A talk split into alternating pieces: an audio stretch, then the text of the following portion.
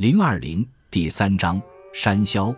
虽然地处帝国的余图之内，但这些深山老林一直都是不受军权控制的、难以驯服的陌生领域。编写类似于《山海经》的地理志的一个目的，就是协助统治者治理境内事务。《山海经》中记载的各类奇物，不仅是令人颇觉趣味的异形，还被视为不祥之兆。其文本中以华夏本土为叙述对象的最古老部分，列举了无数与凶兆相关的奇异生物。传说中，它们的出现预示着自然秩序和社会秩序即将受到扰乱。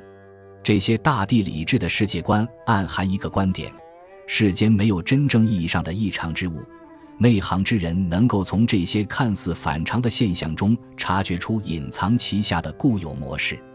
异常现象将不可避免地伴随宇宙的不断变化而出现。在这个宇宙中，自然现象会根据人类事物的兴衰更替做出有机反应。同样，异常现象是一种征兆。可以帮助人们理解讲述人类与宇宙间关系失衡的象征性语言，因此，《山海经》不仅是地理知识的宝库，还是叫人避开眼前危机之法的手册。从这方面看，它还带有几分辟邪的色彩。这类要素在驱邪文本，如可大体追溯至汉代早期的《白泽图》中也有体现。书体中的白泽是一种神兽。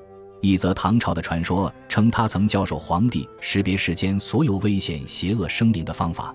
白泽图只有极少部分被保留到了今天，它们零星散见于从汉至唐的各朝文献，共四十余节。清代学者马国汉将它们合录到了一起。除此之外，在二十世纪初从敦煌石窟出土的残卷中，人们发现了题为《白泽精怪图》的附图手稿。它大约完成于九至十世纪。这份敦煌手稿，无论在内容还是形式上，都与马国汉重新辑录的文本不同。或许《白泽精怪图》是后世的校订本，这说明有许多不同的文本可能都使用了这个题目。无论在具体文字上有何区别，不同版本的《白泽图》中都包含了心怀恶意、常常伏击大义之人的经的图片和文学化描述。在马国汉辑录的文本中，人们总是根据精怪的栖居之地为其定性。有些精怪与山川河流有关，另一些则和某些人在日常生活中常常遇到的老旧物件或地点有关，包括旧关口、荒弃的坟墓、人迹罕至的小径、池塘、水井、被遗弃的马车，甚至还有停止使用的集市。在某些事例中，这些精怪据称修行了很长时间。如百年狼妖、千年树精，在所有情况里，人们只要叫出文本中提到的精怪的真名，就可以确保自己不会受到他们的伤害。穿插于文字间的图片，则可以帮助人们从视觉上识别这些精怪。然而，敦煌手稿中残存的插图反映，相比驱赶妖邪，这些文本更加重视对征兆的解读。因此，手稿中不存在杂合多种生物特征的怪物的图示。这些精怪传说的源头最晚可以追溯到公元前三世纪。最近，从一处秦墓中出土了一份公元前二百一十七年的驱邪简文，其内容与《白泽图》中收录的鬼神之说和驱邪实践有诸多相互对应之处。这份题为《解救篇》的文本确认，妖邪鬼怪通常为义气所生。要么他们就是早伤儿童或幼儿因阳气未尽而滞留的迷途之魂，前一类妖邪通常被描写为有意识的作恶者，后者则是寻求庇护和食物的孤苦无依之魂。精这个词也有精子之意，它常常被用来形容事物的本质属性，也就是其生命力的精华。但根据《白泽图》中的说法，我们可以推测。经不是某些生物或物件中的固有存在，而是侵入并暂寄于老旧之物的一种无常存在。甘宝在三百三十五至三百四十九年编写的著名志异故事集《搜神记》，进一步证实了这种精怪理念。在一个故事中，孔子被要求为异象与经的本质提供解释。借孔子之口，甘宝写道：“物老则群经一之，因衰而至，此其来也。”其以无欲恶绝良，从者病乎？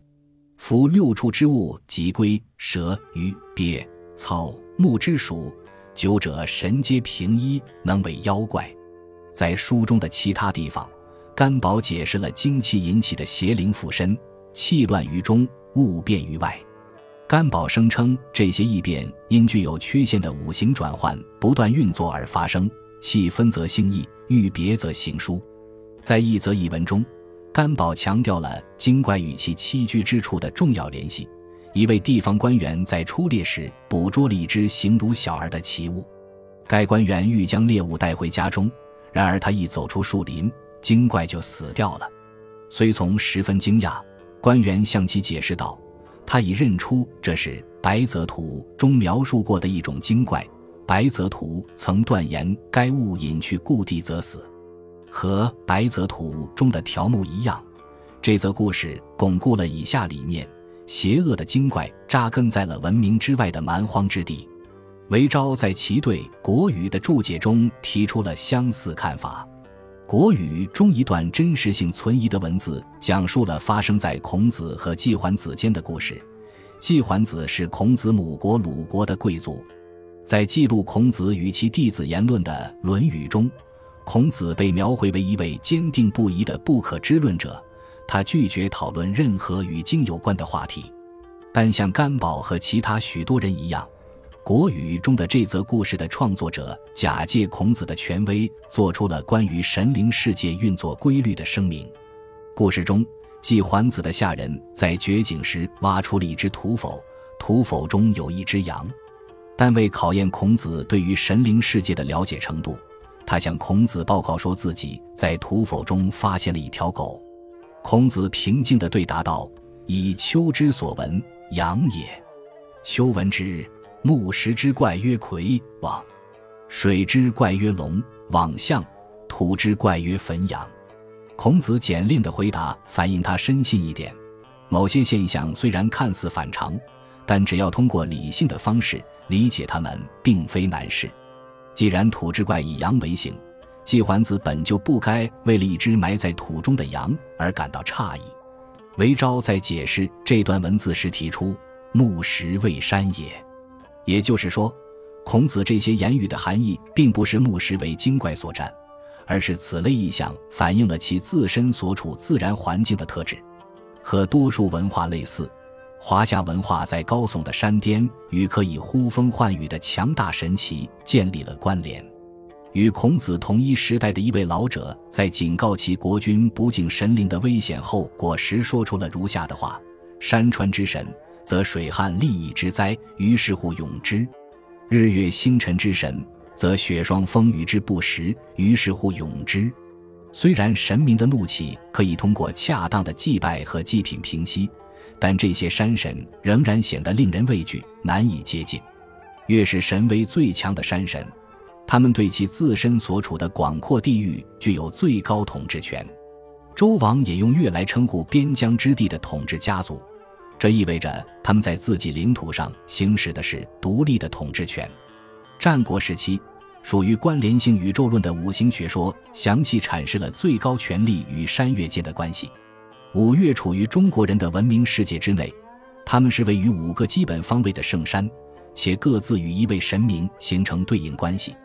周王室建立了其自身与中岳嵩山间的关联，但到汉朝初期，东岳的泰山府君逐渐成了地位最高的山神。他不仅是其山顶奥林匹斯式乐园的统治者，还是冥界的地狱之主。如同泰山府君一样刚正不阿的强大神奇，统辖着名山大岳；而偏远之地则处处都是以弱小人类为猎物的小精怪。这些妖邪对方士们构成了一种特殊威胁，因为方士们常常利用山中的清静和地气提高自己的修行。著名哲学家炼丹师葛洪在其关于方术修炼的重要著作《抱朴子》中提出。精怪之物在小山小丘中十分猖獗，小山皆无正神为主，多是木石之精、千岁老物、血石之鬼，此辈皆邪气，不念为人作福，但能作祸。因此，人们在山中，也就是在神通广大的神明和无法无天的妖魔的家园中进行探险时，会面临很多潜藏的危险。葛洪在《报谱子》中用了一整卷的篇幅来记载游历至山林之中的个体可以用来保障人身安全的对策。葛洪写道：“任意一座山中都存在鬼神，因此事前准备不够充分的山间旅行，容易引致疾病或使人身体遭受袭击，也容易令人受到鬼怪惊吓。”葛洪列举了适合进入山野的季节和日期。且针对那些看似无害但本质邪恶的人形精怪，提供了可以帮助抵御其侵害的详细信息。就像与他生活在同一时代的年轻人甘宝一样，葛洪相信万物之老者，其精息能假托人形，以炫惑人目而常示人。因此，进入山中冒险必须配备的随身之物包括一面悬于背后可以照出精美真身的镜子。令诸邪不敢近身的各类符箓，以及如五岳真行图和三皇文等具有驱邪功效的经文。本集播放完毕，感谢您的收听，喜欢请订阅加关注，主页有更多精彩内容。